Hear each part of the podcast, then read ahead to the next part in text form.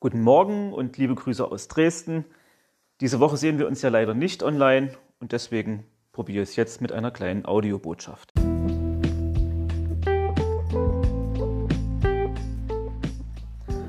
Womit haben wir uns in der letzten Woche beschäftigt? Unter anderem mit der Pressefreiheit. Deswegen möchte ich dazu nochmal ein paar Dinge wiederholen. Was bedeutet Pressefreiheit? Was sagt der Artikel 5 des Grundgesetzes dazu aus? Und ganz wichtig natürlich, was ist innere und was ist äußere Pressefreiheit?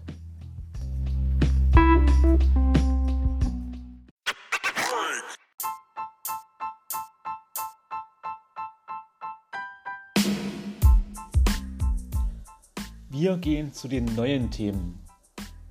Zur Vertiefung zum Thema Pressefreiheit gibt es die Aufgabe 2 auf Seite 92. Dort habt ihr neun Aussagen. Ihr findet die richtigen Aussagen heraus und notiert die bitte in euren Hefter.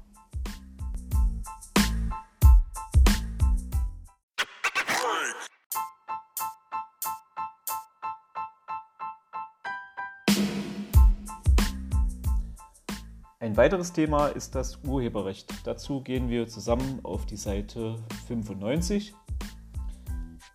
Ich möchte von euch wissen, worum geht es beim Urheberrecht, wie funktioniert es überhaupt und wer ist ein Urheber.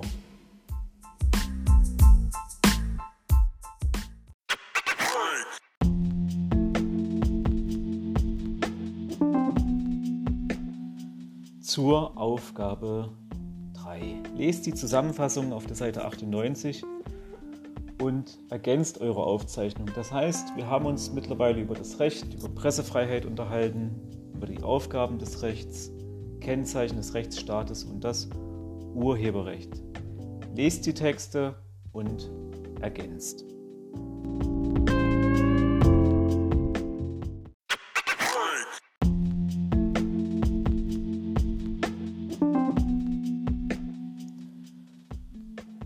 4. Der Zivilprozess, unser letztes Thema für heute. Beantwortet mir kurz in Stichpunkten, was ist ein Zivilprozess, worum wird dort gestritten, worin liegt eigentlich der Unterschied zwischen einem Amts- und einem Landgericht und letzte Frage dazu, welche weiteren Möglichkeiten gibt es, um Streitigkeiten zu schlichten.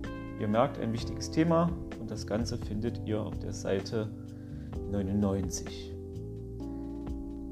Es gibt im unteren Teil ein Schaubild und dort möchte ich, dass ihr den Zahlen die Begriffe zuordnet, die ich euch im Arbeitsblatt mit dazu gegeben habe.